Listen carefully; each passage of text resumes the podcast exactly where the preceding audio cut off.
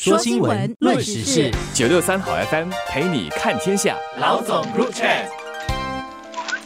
你好，我是联合早报的韩永梅。你好，我是联合早报的洪一婷。一婷，我们今天要谈一个政治长剧跟残剧。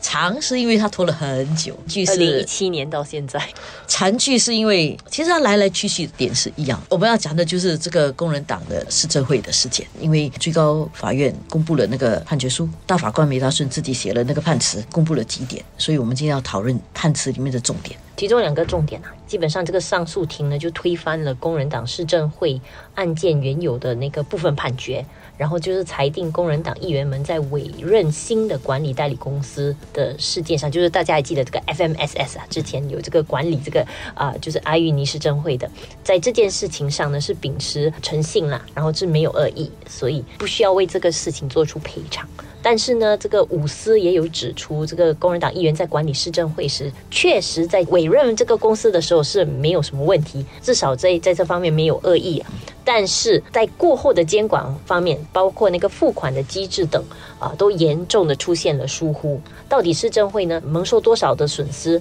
然后接下来会怎么样呢？其实诉辩双方呢还需要在这个问题上，在未来三周内提成一个书面的陈词，然后上诉庭还会再做进一步的定夺。也就是说，他们还是有责任，然后可能过后会被罚款。换句话说，这个残剧还没有完。这里面有几个关键词，一个刚才讲说是秉持诚信跟没有恶意。用比较准确的讲法，就是说没有不良动机，就是说他开始委任的时候，确实是不是说刻意的，而不是说我已经想好了，我现在来掌管这个市政会了，我就来把这个利益交给我熟悉的人。大家可能要记得是，突然间阿玉尼变天了，对对他们就工人党接手了，所以他临时就面对了呃那个原有就是行动党的那个管理公司，可能就不要再继续帮他们对管理市政，然后他们就需要急找一个代理公司来接管。而工人党那时是第一次拿到一个这么大的集选区，所以他们当时呢是没有管这么大的集选区的经验，而一时要找这样的一个市政会代理，其实并不容易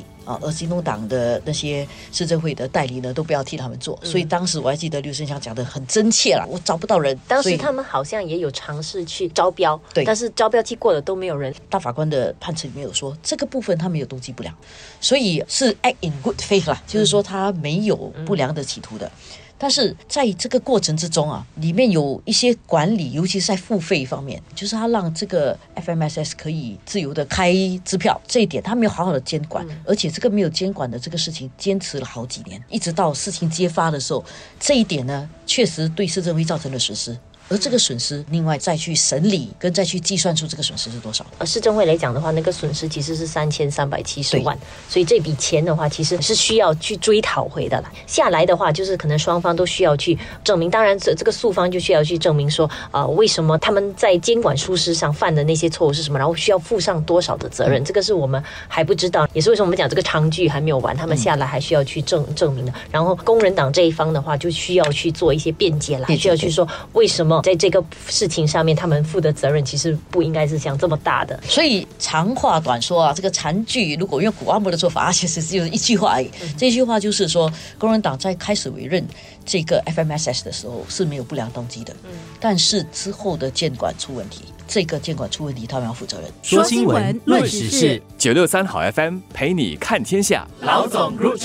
那我们要回来看这个事情的本质啦，因为如果这个是一个普通的一家公司的话，就是你可能疏于职守，你不一定是滥用公款啊。这疏于职守在一般的公司是这样，它在政治事件上其实是又另外一样了。因为在政治上的话，第一是它是一个人民钱，是公共的，你的居民的，因为市政会管理的是居民的钱。然后另外一方面呢，就是一个政治事件嘛，在政治事件的时候呢，你要接受更大的监督。因为你的对手政治上不是你死就是我活，这个是自然的，所以你要接受你的对手对你定的那个高标准。当然，你也可以去对你的对手定高标准。所以双方在定高标准的时候呢，从人民行动党的角度来讲，总理刚刚在人民行动党的党大会上就说了，工人党是一个凌晨气候的党，所以也要用高标准来审视他们。所以按照这个标准来看。你在市政会的事情上并没有不良动机，但是你的管理上有疏忽，或者监管上面有疏忽，而且疏忽这么久，已经让人家觉得你是故意的，你是允许这个疏忽一直这样发生，这样这一点上，你是不是能够符合那个高标准？所以我觉得这里有两个核心问题啦，到底是什么事情促使他们会有这个监管的疏失？一个可能的推测是，当然是不是能力不足，所以他们有所疏忽。虽然我会觉得说，如果你是一个人的疏忽，大概你可以理解，但是如果你有一群人一起在管理，然后一群人一起疏忽，感觉有点不是很合理。这个让我想起一个词，group thing，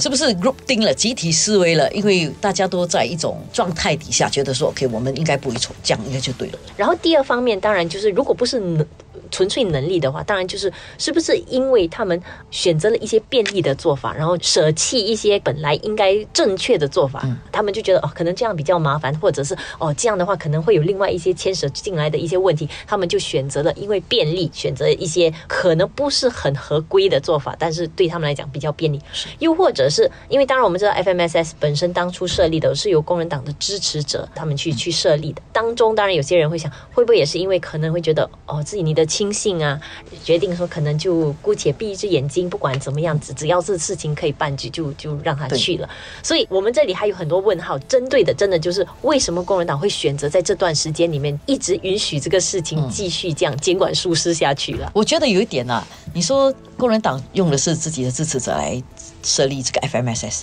老实说，我不觉得任何政党不会这样。你说替人民行动党市政会做的，我相信十之八九也是人民行动党的支持者。嗯。问题不是支持者不支持者的问题，支持者做对的事情跟支持者做错的事情啊，都是你的支持者。但是你要怎样去面对他们？如果说他们做对的事情，那当然就很好；如果他们做错的事情，你是不是能够出来指正，或者是你要修正掉他们所犯的错误？我觉得这个才是一个症结的地方。当然，一般人民就觉得说不要紧，我们给法律党一个比较宽松的一个要求，只要他的动机是好的。但是当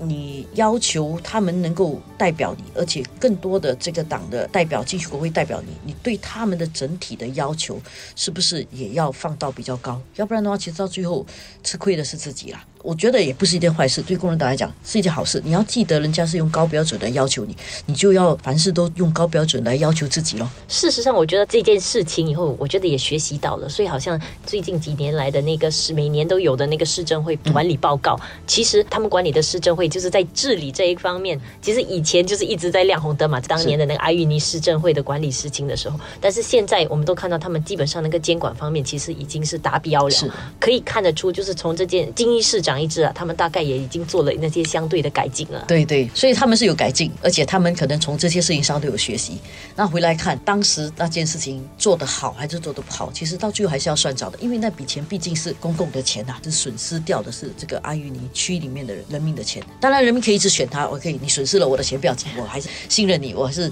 支持你。这一点确实是，但是如果我们从这个治理的角度啊，从这个公平社会的公平的角度来讲，就算我支持你。我接受你犯错或者能力不足，但是这一点还是要突出，要不然以后大家都存着侥幸的心理哦。只要人民支持我就可以犯错，我觉得这样就不好。